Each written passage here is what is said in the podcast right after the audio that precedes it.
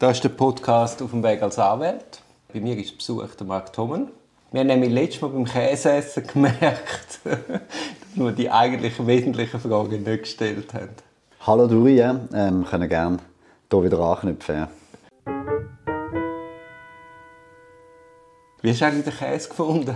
Super haben gefunden, ja. Ähm, sehr, sehr nett, dass du da extra auf Frankreich tingelt bist, äh, zum, zum, zum seine Gäste wohl, äh, wohl zu gestalten. Das war super. Gewesen. Heute wollen wir darüber reden, wie sich ein Tag im Leben von einem Professor gestaltet. Mhm. Wie forschst du den Tag an? Also Tag fange ich eigentlich damit an, dass ich meine Kinder schulreif mache, also dass ich sie eigentlich äh, bereit mache, äh, zum in die Schule zu gehen, mit ihnen zu Morgen essen, äh, schaue, dass sie alles, äh, an alles denken und, und erst dann gehe ich, äh, gehe ich arbeiten. Das ist dann meistens so knapp nach der Nacht.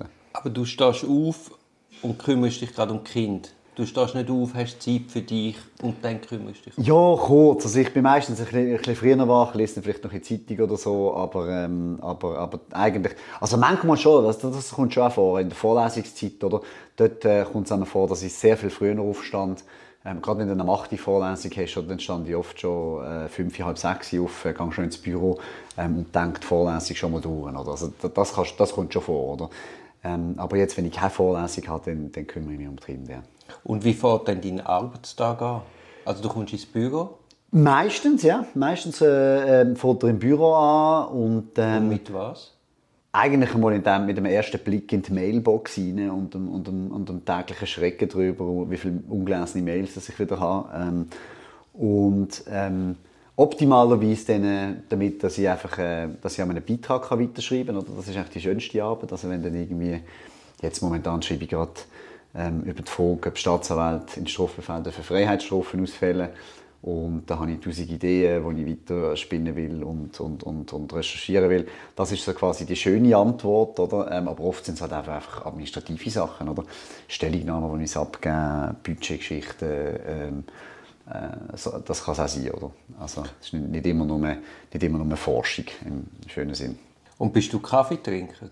Ich bin Kaffeetrinker. Ich bin sogar ähm, ähm, passionierter Kaffeetrinker, kann man sagen. Ich habe vor einem, vor einem Jahr äh, haben wir mit dem Team als Weihnachtsevent haben ein Barista-Event gemacht und sind da ähm, zu einem Barista, ich glaube Schweizer Meister oder ich weiß nicht, was äh, da alles geworden ist, ähm, äh, auf Basel gegangen. Ähm, äh, Kaffeemacher heißen die und haben dort einen Kurs gekriegt, wie man ähm, also vom, vom Malen über das Zubereiten. Wie einen anständigen Kaffee. Genau, genau, genau. Und in diesem Zusammenhang haben wir dann einfach das Team äh, so eine richtige Kolbenmaschine dann äh, zugetan und das ist so wirklich eine, das ist so ein Teil von, unserer, von unserem Zusammensein im Team, ist quasi einen guten Kaffee machen, zusammen sitzen und über Gott und die Welt diskutieren. Und was haben Sie für Bohnen?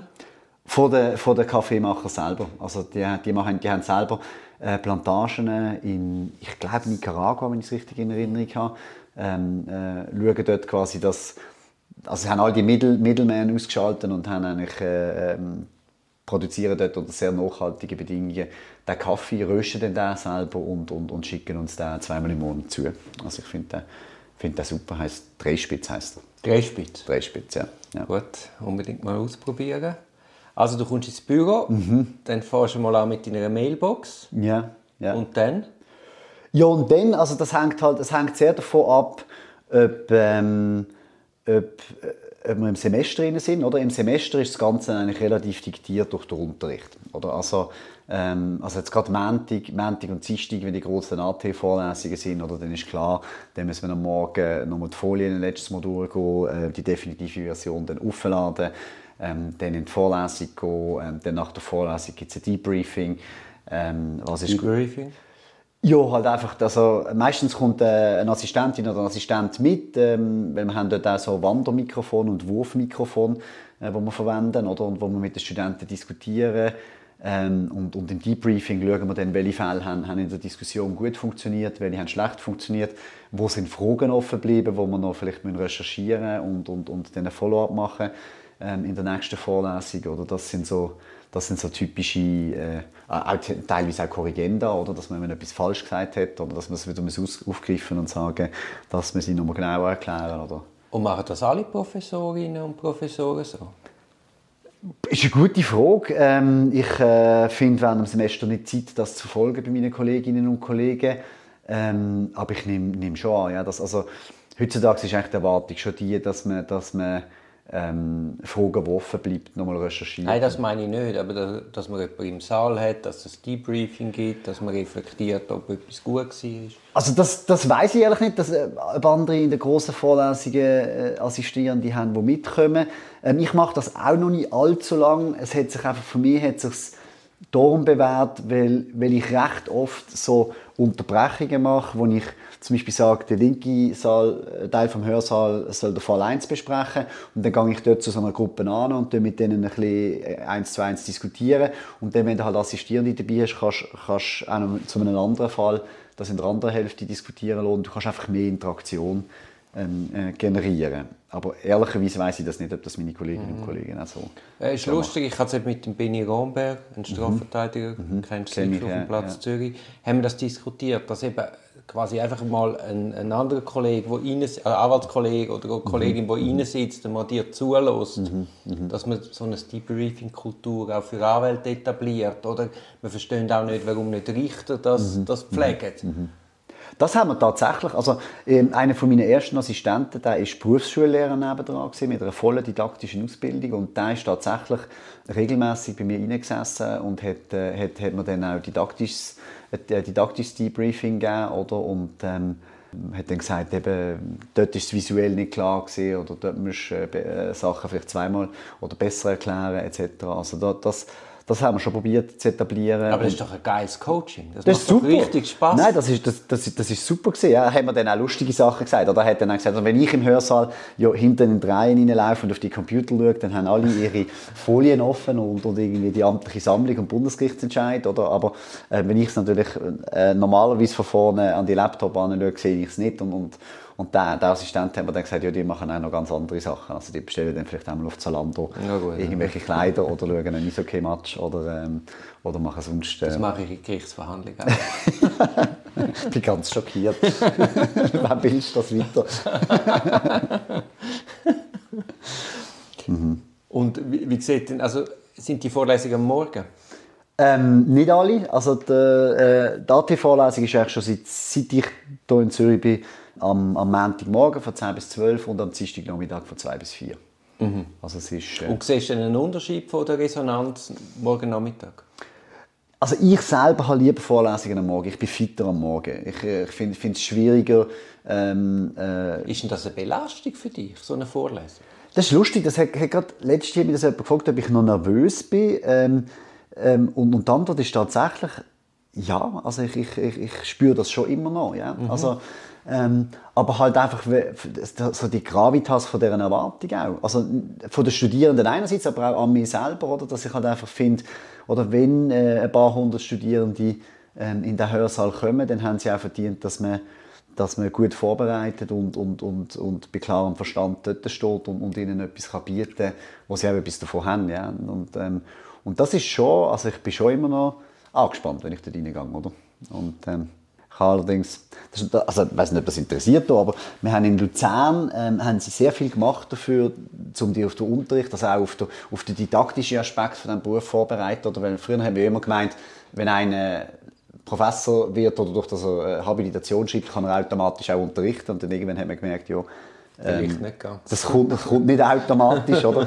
Und äh, gerade die Uni Luzern hat da sehr große Efforts gemacht, oder? Und hat didaktische Kurse mit uns gemacht, aber hat eben auch, und das habe ich mega spannend gefunden, hat auch mal eine Schauspielerin engagiert gehabt, wo mit uns so ganz simple Sachen äh, Bühnenpräsenz im Sinne von wo stand ich im Raum, wie stand ich im Raum, wie bewege ich mich, äh, Atemtechniken, oder? Also wie, wie äh, kann man verhindern, dass man, dass man so eine Kopfstimme hat, oder? Dass man irgendwie, äh, dass man, dass man angenehm kann reden, oder? Und das sind alles so alles so äh, Sachen, die ich im Verlauf dann irgendwann ähm, gelernt habe oder mir angeeignet habe, die machen, dass ich mich wohler fühle, oder? aber es ändert nichts daran, dass ich immer noch die, die, die Grundanspannung oder die, die also es ist vielleicht wie ein Sportler vor einem, äh, vor, vor einem Match oder vor einer Begegnung. Oder? Das, das ist vielleicht auch nicht schlecht. Oder? Das wäre nicht gut. Ich glaube, an einem, an einem Dozierenden merkt man an, wenn er, wenn er abgelöscht ist. Oder? Das, das, das wäre auch nicht gut, wenn das, wenn das nicht so wäre.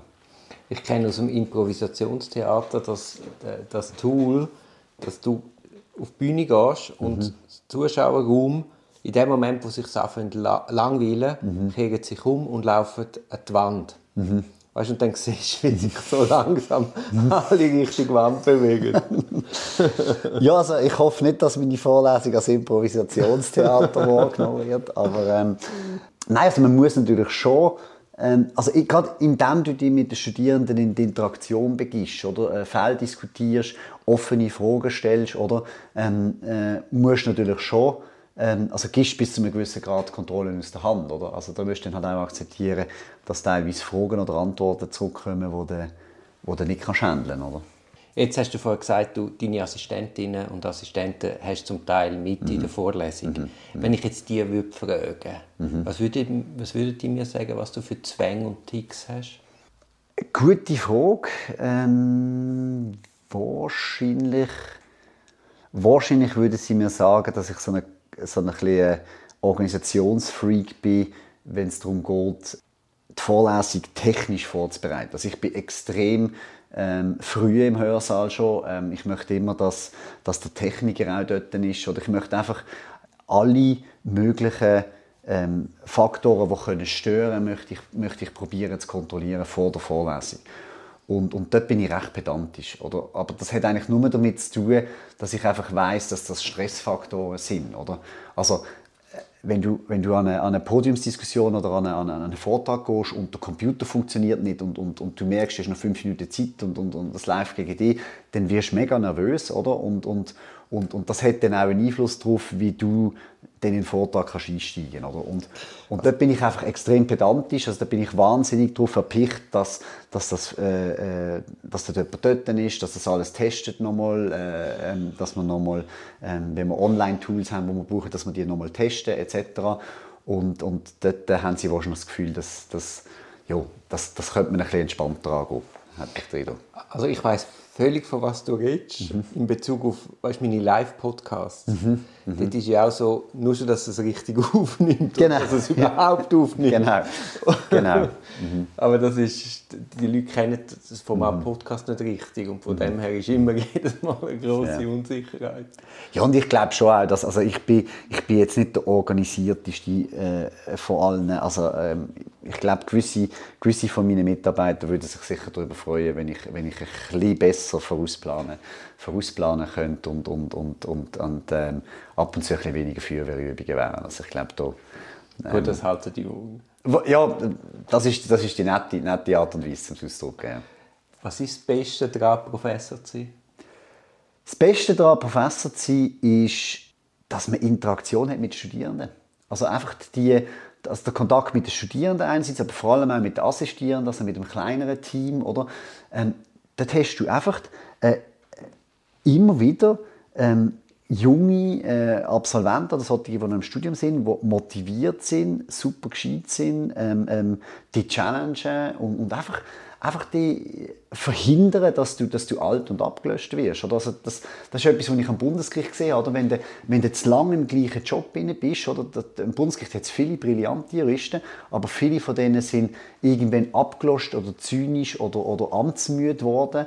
Und, und, und das hast du nicht an der Uni. Oder an der Uni hast du einfach extrem viele junge, top motivierte, auch sehr idealistische, aber das ist gut, oder? Äh, äh, Leute, Mitarbeiter und, und das, das ist die große Faszination an diesem Job. Das erinnert mich jetzt an Brunner. Mhm. Der hat ja da die besondere Staatsanwaltschaft in Zürich eingeführt. Mhm. Mhm. Und ich glaube, seine Grundidee war, mhm. dass, man all, dass man nicht auf Stehen 1, 2 oder 3 landet mhm. und nachher ein Leben lang dort bleibt, mhm. sondern dass man alle acht Jahre wechselt. Okay. Das ist dann, glaube ich, ein Teil von seiner Idee, der nicht mhm. umgesetzt worden ist. Mhm. mhm. Aber ich finde auch, gerade so einen belastenden, schwierigen Job wie mhm. Staatsanwalt, mhm. wäre es doch so wichtig, acht Jahre sind eine lange Zeit, mhm. ein amerikanischer Präsident kann auch acht Jahre sein, dass man dann wie in ein neues Setting geht, neue Leute, neue Inputs, ein, ein anderes Rechtsgebiet. Ich, ich glaube, das täte allgemein gut. Das, das leuchtet mir total ein. Das leuchtet mir, das, also bei mir ist quasi das neue Setting. Ich meine, der Job ist immer noch der gleiche. Oder irgendwann, also ich mag mich noch erinnern, ganz am Anfang, als ich angefangen habe, eine von meinen ersten Doktorandinnen und Assistentinnen ist reingekommen. Ich bin damals irgendwie ich glaube 5 oder 36 gewesen, und sie hat gesagt, Marc, du hast jetzt eine Lebensstelle, du weißt das, oder du wirst irgendwann... Und da kommt ja gerade Schweiß aus. Ja, genau, nein, vor allem hat sie, sie haben mir irgendwie das Pensionierungsdatum vorgelesen und gesagt, du wirst bis dort wirst du da sitzen. Oder? Und dann habe ich tatsächlich, äh, ist mir eiskalt der Rücken abgelaufen, aber, ähm, aber es, es hat sich nie so angefühlt. Oder? Also ich kann das vielleicht mit einer, mit einer Episode illustrieren. Ähm, mein Sohn ist, ist in der Schule gefragt worden, was schafft eigentlich die Papi? Und dann, und dann hat er gesagt, ja, äh, mein Papi, der schafft nicht, der ist an der Uni. Und, und ich habe das, ich das irgendwie so entwaffnend ehrlich, aber, aber auch auf eine Art gut beobachtet gefunden, weil es fühlt sich tatsächlich nicht an wie Arbeiten. Oder? Also, es ist nicht, Also du bist ja der perfekte Stelle für dich. also für mich wirklich, ja. Ich habe wirklich einen Traumjob. Äh, Ich, äh, es gefällt mir super gut. Und, und ähm, ich habe mich noch nie äh, gefragt am Morgen, ähm, äh, mache ich eigentlich das Richtige? Also, ich meine, ich habe schon, ich habe schon ähm, administrative Meetings gehabt, Fakultätsversammlungen, wo ich, wo, ich, wo, ich, wo ich mir vielleicht auch ein bisschen kürzer gewünscht hätte, äh, to say the least. Oder? Aber, aber alles in allem ist es wirklich ein Traumjob, ja. ja. Gut, aber jetzt muss man gleich noch schnell zum Abschluss sagen, Mhm. von was tust du dich denn drucken? Ja, äh, von allzu vielen Mails in der, in der Inbox. Also tatsächlich, ähm, also die Ab, der administrative Teil von meinem Job, da, dort, dort bin ich Weltmeister im Procrastinaten. Also das, äh, das kann ich super vor mir herschieben. Irgendwelche Stellungnahmen oder, oder, oder Budgetentscheid oder, oder ähm, also einfach alles, was Administration ist. Da, da habe ich alle möglichen Means and Ways gefunden, um mich von dem zu drucken. Ja. Das ist ein Podcast aus der Reihe Auf dem Weg als Anwältin. Ich hoffe, der Podcast hat dir gefallen. Für mehr Podcasts schau doch auf meiner Homepage www.duribonin zusammengeschrieben.ch. Viel Spaß beim Entdecken von weiteren Podcasts.